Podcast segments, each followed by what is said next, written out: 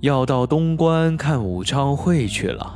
这是我儿时罕逢的一件盛事，因为那个会是全县中最盛的会。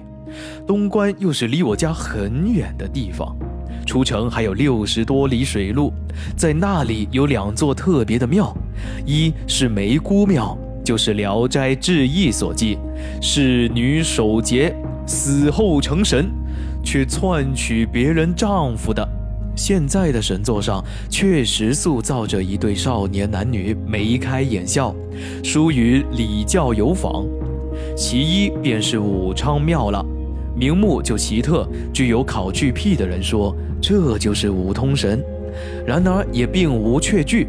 神像是五个男人，也不见有什么猖獗之状。后面列着五位太太，却并不分座，远不及北京园里的戒严之谨严呢。其实呢，这也是疏于礼教有仿的。但既然他们是武昌。便也无法可想，而自然也就又作别论了。因为东关离城远，大清早大家就起来。昨天晚上预定好的三道明瓦窗的大船已经泊在河埠上头，船椅、饭菜、茶炊、点心盒子都在陆续的搬下去了。我笑着跳着催他们要搬得快，忽然工人的脸色严肃了。我知道事情有些蹊跷，四面一看，父亲就站在我的背后。去拿你的书来，他慢慢的说：“这所谓的书，就是指我开蒙的时候读的简略，因为我再也没有第二本了。我们那儿上学的岁数，多数都是选单数的，所以我记住的时候是七岁。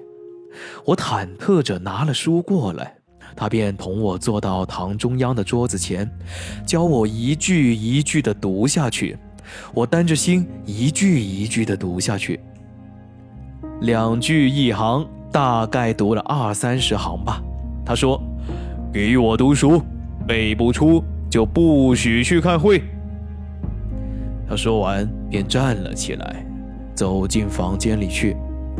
他说完便站了起来，走进房间里去了。我似乎头上浇了一盆冷水，但是有什么法子呢？